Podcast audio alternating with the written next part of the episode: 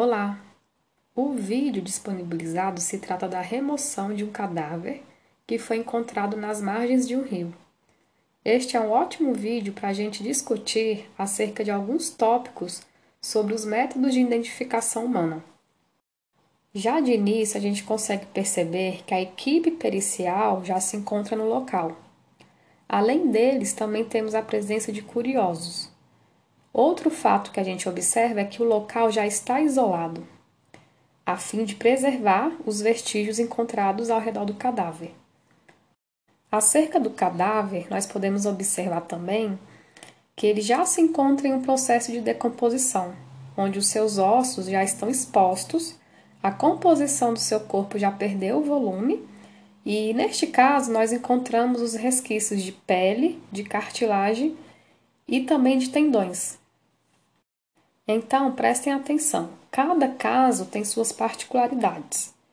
Então, a equipe pericial realizará uma análise acerca do estado encontrado e, a partir disso, vão determinar quais as formas de métodos de identificação humana que serão eficazes para aquele caso.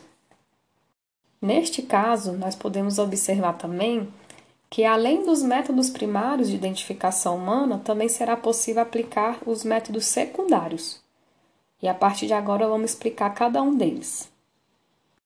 Então, ao longo dos nossos estudos teóricos, nós compreendemos que a primeira escolha de identificação humana é através das impressões digitais. Então, neste caso, a equipe pericial irá analisar as condições das polpas dos dedos e dos desenhos digitais Assim, eles vão saber se realmente consegue aplicar esse primeiro método. Porém, se a análise indicar condições satisfatórias, inicia-se normalmente o processo pelas impressões digitais. Caso contrário, o segundo método de escolha será pela arcada dentária.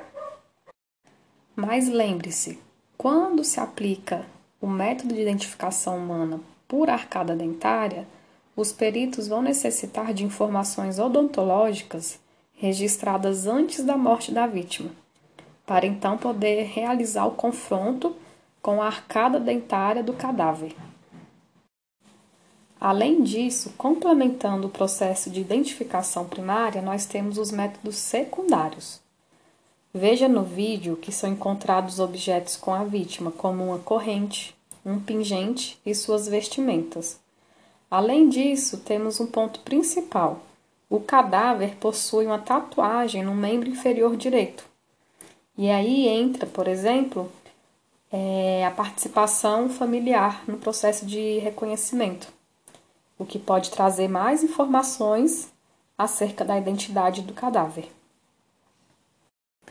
Por fim, este cadáver será transferido para um instituto médico legal, e lá a equipe consegue aplicar mais métodos que demonstram informações acerca de sua identidade ou que realmente irão comprovar a sua identidade.